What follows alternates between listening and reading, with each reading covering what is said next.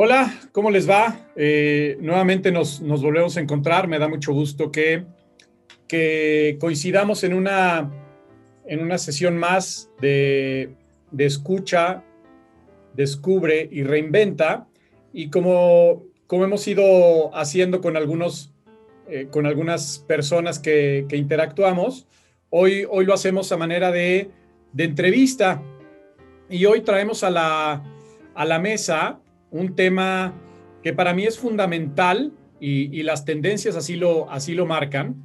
Y obviamente para un tema trascendental teníamos que traer a una, a un especialista, a una picuda en el tema. Y, el objetivo hoy es platicar de, del rol que está jugando la inteligencia emocional en este teletrabajo, en esta, en esta realidad que creímos que se iba a acabar a mediados y luego a finales del año que entra y parece que eh, todo, todo pinta a que este año seguiremos igual. Entonces, hay que seguir, hay que seguir abordando este, este tema que no, es, que no es menor, ¿no? El tema de, de la inteligencia emocional. Y para eso, hoy, hoy tengo el, el, honor, el orgullo y el placer, sobre todo, de, de platicar con una de mis senseis, que es, que es Lulu Torres, especialista en, en temas de desarrollo humano, eh, a, más, a más no poder. Lulú, bienvenida a esta, a esta sección. ¿Cómo estás? Ay, muy contenta de tu invitación. La verdad es de que, mira, hasta cachetitos este, rojitos se pusieron de la tan bonita introducción. Gracias, Paco. Al contrario, Lu. Oye, Lu, pues eh, hemos, juntos hemos implementado algunos, algunos programas de inteligencia emocional con algunas empresas que, les ha servido mucho. Y hoy a, esta, toda, a, toda nuestra comunidad ejecutiva de, de Plenia me gustaría en unos, en unos 15 eh, minutos platicarles, que les platiques de, de qué rol está tomando hoy la inteligencia emocional en este teletrabajo, en esta nueva realidad, realidad, este, realidad momentánea o como le queramos llamar, pero es lo que estamos viviendo hoy y que, y que vamos a vivir por un rato más. Entonces, primero, ¿qué, ¿qué importancia tiene? ¿Qué impacto tiene? Y después, ¿qué nos aconsejas como especialista hacer tanto a los líderes que gestionan a un, a, un equipo como a los colaboradores individuales. Entonces, pues la, pregunta, la primera pregunta es eso, Lu, eh, ¿qué impacto está teniendo hoy la inteligencia emocional en esta, en esta realidad en la que estamos trabajando? Muchas gracias, Paco. Y sí, mira, normalmente un líder tiene en la cabeza la parte de los resultados, ¿no? Siempre van hacia el objetivo. Sin embargo, hoy necesitamos hacer un equilibrio por esta parte del trabajo a distancia, en donde yo necesito obtener resultados, pero también necesito fortalecer la relación. Y hay que, una de las cosas en la de fortalecer la relación tiene que ver con cómo le hablo a mi gente, ¿no? Cómo logro de ellos lo mejor. Antes estábamos acostumbrados en el uno a uno, las reuniones este, mm, presenciales, y yo podía ver algunas em, corporalidades de ellos, ¿sabes? Pero hoy lo único que tengo es de los hombros hacia arriba, ¿no? Este, máximo la cintura hacia arriba, en donde yo puedo leer cómo están en un Zoom y eso se abre en cámara. Entonces, una de las cosas muy importantes que no tenemos que perder de vista es que la gente nos estamos acostumbrando a trabajar así, o sea, solos en tu casa, este, con toda la problemática y el reto que eso trae, como por ejemplo hijos en casa tomando clases, quizás poco o nulo espacio para tener una intimidad de tener una junta sin ruido y sin el de los tamales, ¿no? Cosas que te ponen en aprieto y que nunca pensamos vivir, ¿sabes? O que el perro ladra, pasa el gato, son tantas cosas que necesitamos aprender a manejar y que la gente en eso, cualquiera, jefe, el que sea, pues para ellos es nuevo. Entonces, Hoy más que nunca las emociones necesitamos tenerlas claras, este, estar observando a nuestra gente más allá de un cómo están, sino también poderlos ver físicamente. Eh, por ejemplo, aquella persona que era abierta, alegre, si en un día está tranquila, no abre la cámara, este, no necesariamente en la junta poder preguntarle, sino también poder hablar, ¿no? Entonces, hoy las emociones necesitamos ponerlas en un punto importante, casi a la guardia de los resultados, porque si no, no puedo entender que mi gente está estresada, ansiosa, hay gente muriendo a nuestro alrededor. Entonces, ¿qué sucede? Pues todo eso me pone ansioso, ¿no? Me pone deprimido, hay gente que lleva guardado estos 10 meses, 11 meses. Entonces, Sí, necesitamos hoy más que nunca aprender este equilibrio entre obtener resultados y fortalecer la relación. Pero para esto, el fortalecer es cuidar a tu equipo. Y cuidar, pues se vuelve mucho más extensa la palabra.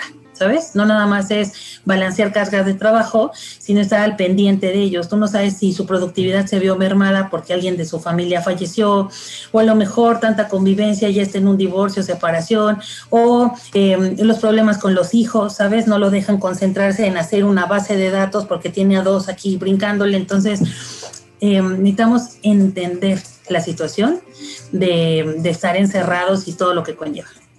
Oye, Lulu, y, entiendo, perfecto y, hablas de, de, que hoy la intimidad que a lo mejor teníamos, y, hablo en la intimidad que, en, el, trabajo, pues obviamente cuando estábamos en la oficina, pues tampoco tenías la intimidad como tal porque, está, porque están otros colaboradores, pero como que tenías más la confianza o la oportunidad de, aislarte. En tu casa, en tu casa hoy difícil, difícilmente lo puedes hacer.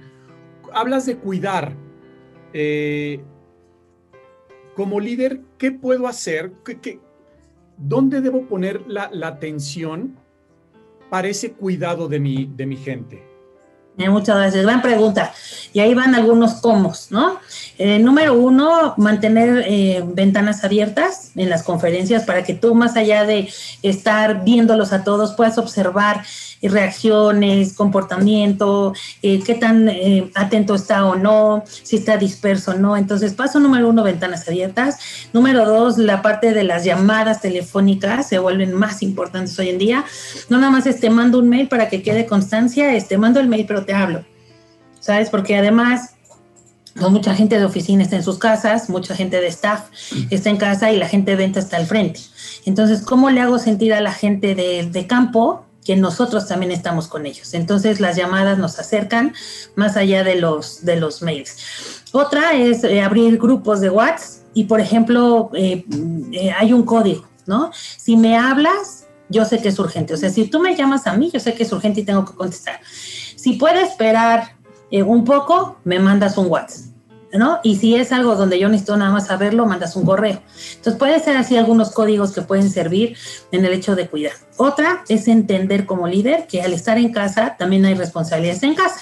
Antes te salías a trabajar y pues si la casa se queda tirada no importa, o no había que comer no importa. Hoy la gente tiene que hacer la, la casa, hacer la comida, cuidar los niños, ¿no? O sea, ayudar en este proceso.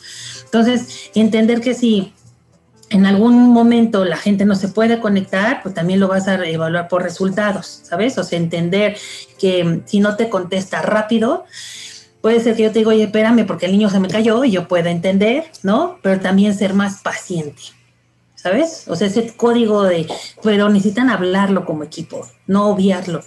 Entonces decir, oye, yo te mando un WhatsApp, yo espero que me contestes en los siguientes 10 minutos. Si no me contestas, algo está pasando ya, o sea, como que clarificar para que yo no me haga historias y haga un juicio falso de ti, ¿no?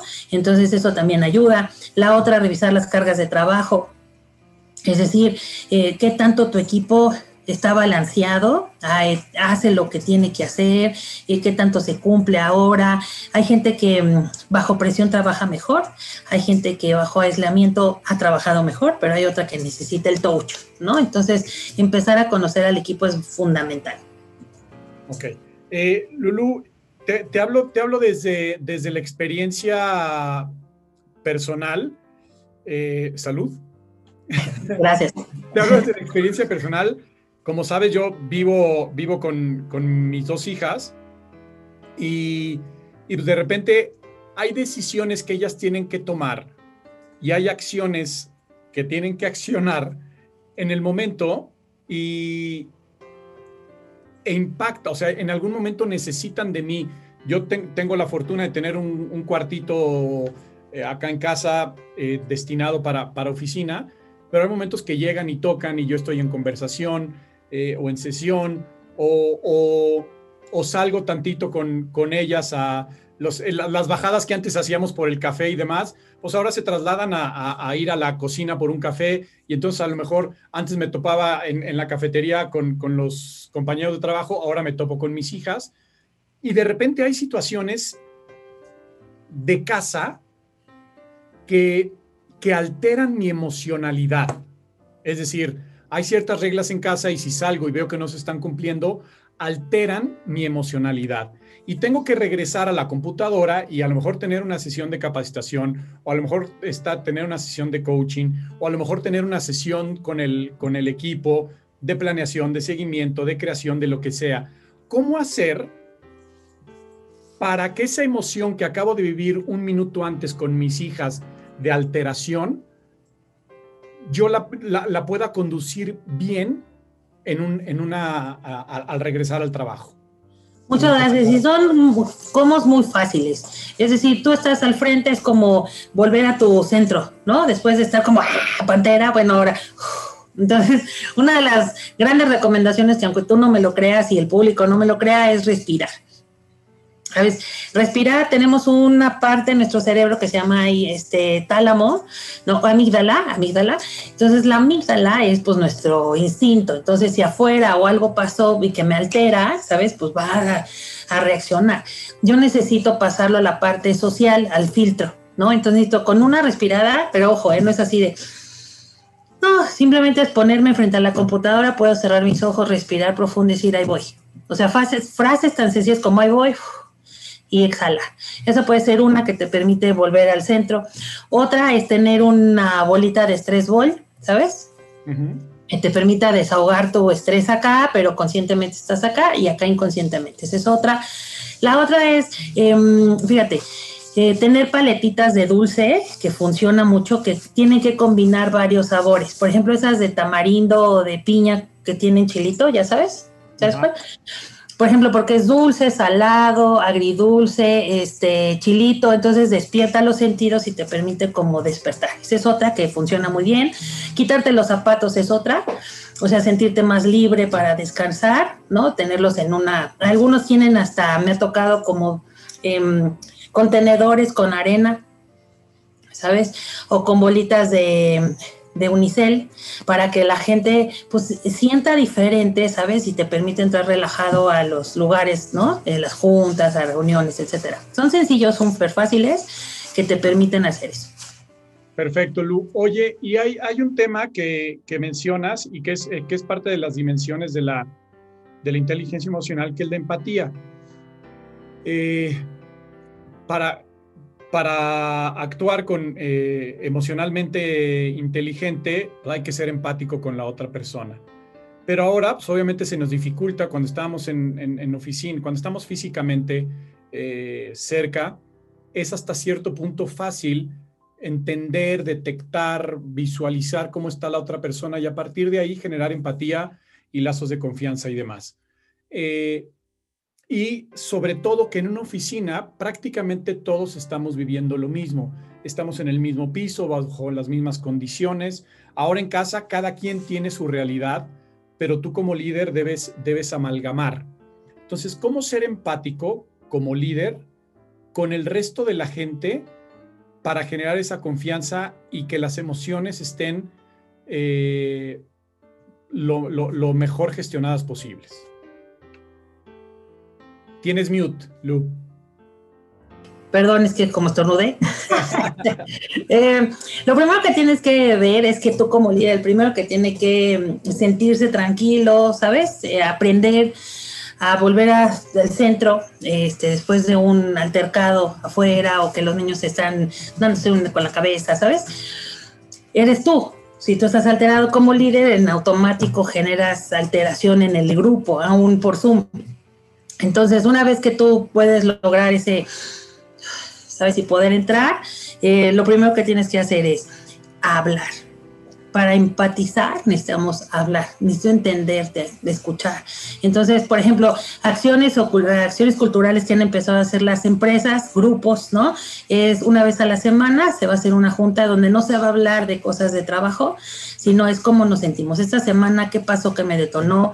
Oigan, ¿quién se siente estresado? ¿Cómo van sus familias? Entonces, esa sesión de 15 minutos, que no es mucho, permite calibrar al líder y al grupo que necesitamos. Entonces de ahí se disparan, por ejemplo, digan, ¿quién puede estar al pendiente este fin de semana de Lulu que este, su mamá está enferma? ¿No? Entonces, entre todos o esa persona en específico se dedica a apoyar. Entonces hay cosas en donde puedes tú ser más cercano aún en la distancia para poder ser empático.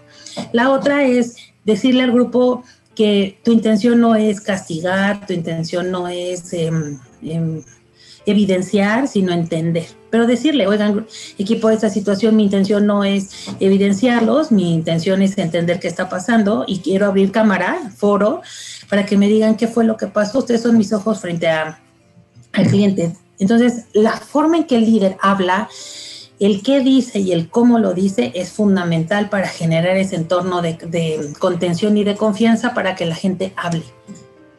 ¿Sabes? Tú eres, tú eres eh, dentro de tus especialidades, Lulu, está eh, el tema conversacional. Hoy, bajo estas circunstancias, ¿qué debe incluir una conversación para, para que sea enriquecedora y para que yo pueda detectar qué está pasando con la otra persona. Sí, muchas gracias. Mira, hay dos cosas importantísimas. Una se llaman hechos, otra se llaman historias. Los hechos son cosas que ya pasaron y que puedo justificar. y lo sé, la historia es el juicio o lo que me cuento de los hechos, ¿no? Entonces, por ejemplo, es difícil, es diferente decir, eres un impuntual, Paco, porque estoy haciendo una historia estoy atacando tu ser y cuando tú atacas mi ser, yo me levanto y me trato de defender, ¿sabes? Ah". Y ahí vienen las emociones y, se disparan y justo lo perdimos.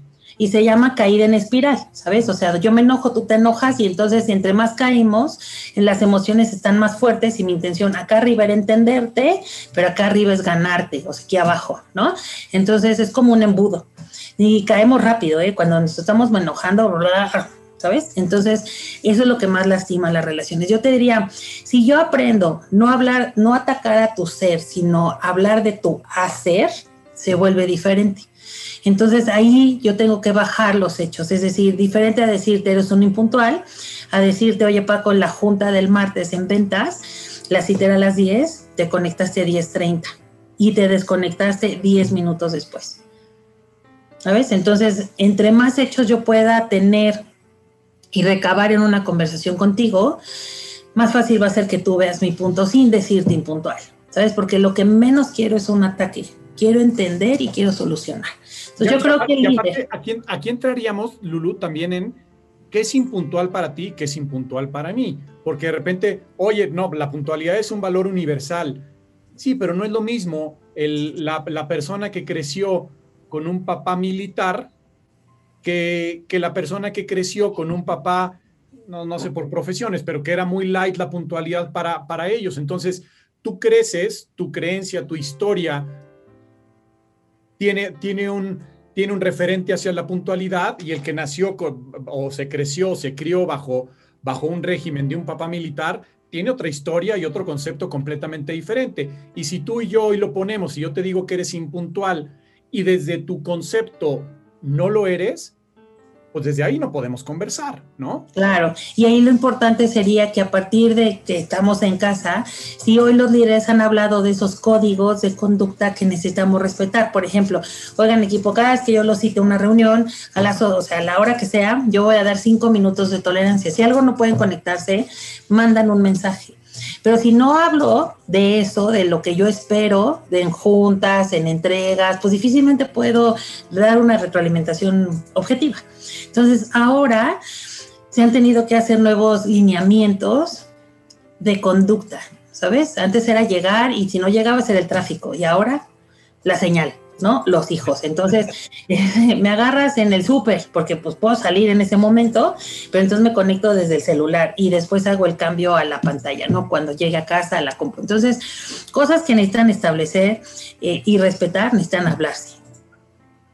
Como este tipo de, de, yo voy a dar cinco minutos y después les pido se reporten, porque yo empiezo a pensar que algo están, o sea, que no están en lo que necesitamos estar.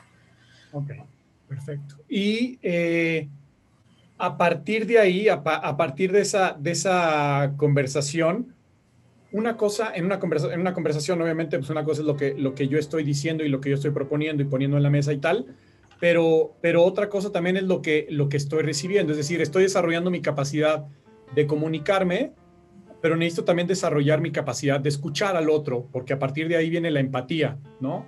Entonces, eh, y obviamente de ahí se, se traslada al mejor manejo emocional. ¿Qué debe incluir mi escucha para poder detectar realmente cómo está la otra persona?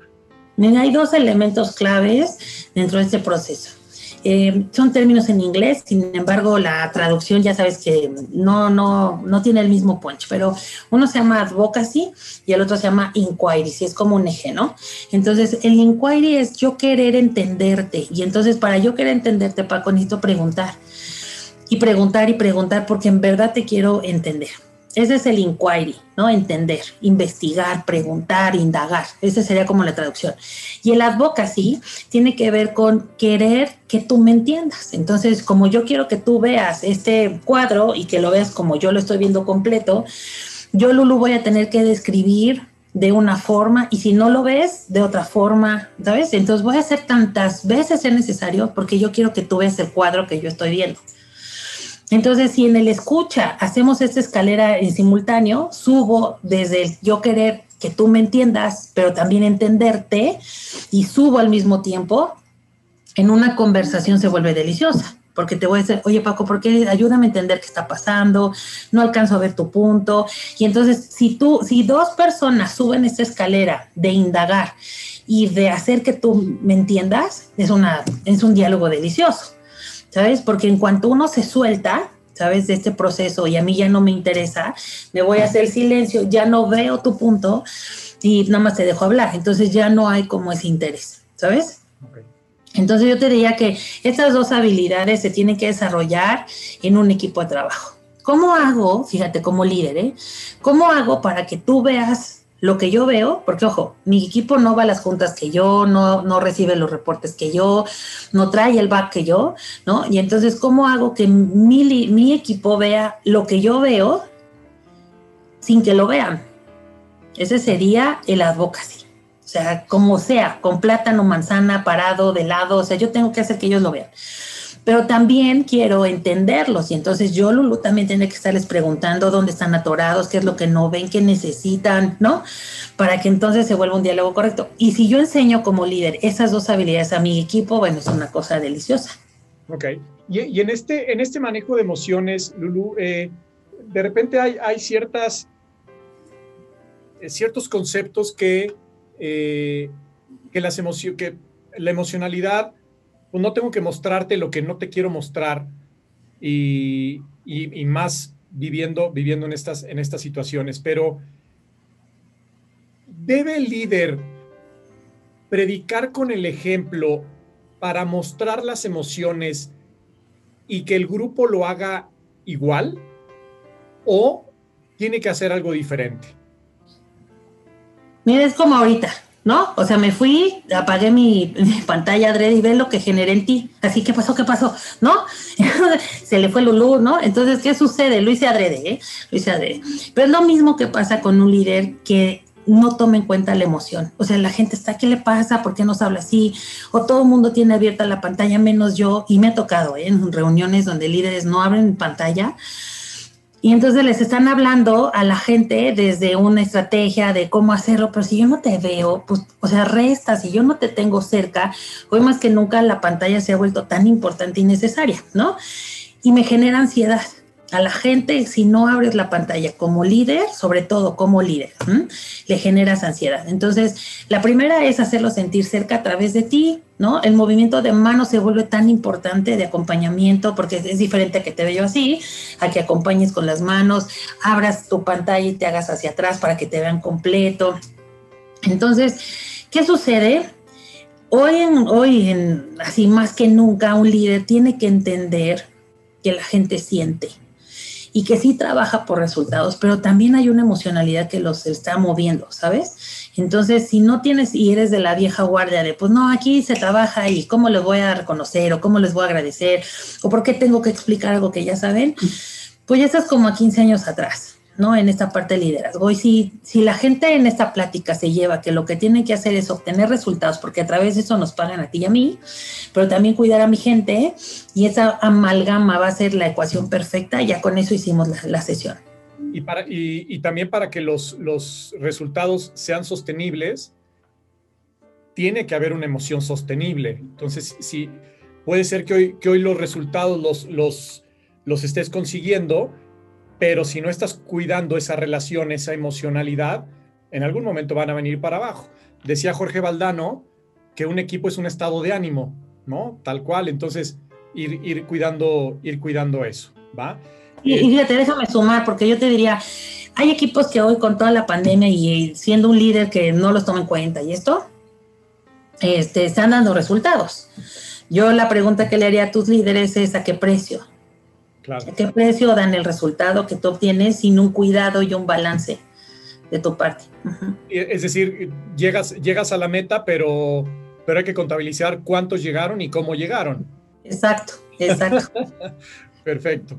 Bueno, Lu, pues, pues dejémosle, dejémosle hoy por, eh, por el momento, que ya tendremos oportunidad de, de platicar más, dejarle a la gente la, una, una entradita de que, empezamos con manejo de emociones, nos fuimos a las conversaciones, regresamos a las emociones y nos fuimos, nos fuimos así, pero, pero también dejarle a la, gente un poquito y, y hacerle eh, la invitación a que cualquier proceso que quiera vivir de, de, conversaciones, de comunicación y sobre todo de emocionalidad, y que en la emocionalidad viene, viene incluido todo, se puedan acercar a, a nosotros y podemos dar este tipo de programas muy, muy específicos, personalizados y, y, y de alto impacto. Lulú, como siempre es un placer. Eh, podríamos seguirnos unas tres horas aquí conversando. Ah, claro. Pero, pero hay, hay, que, este, hay, que, hay que seguirle con, con, con, los otros, con los otros pendientes. Muchas gracias, Lu. Te mando un fuerte, fuerte, fuerte y cariñoso abrazo. Y, y nos encontramos pronto en otro, en otro espacio de escuche, vive y reinventa. Gracias, Paco. Un beso a toda tu comunidad. Gracias, Lu. Te mando un abrazo. Bye. Bye.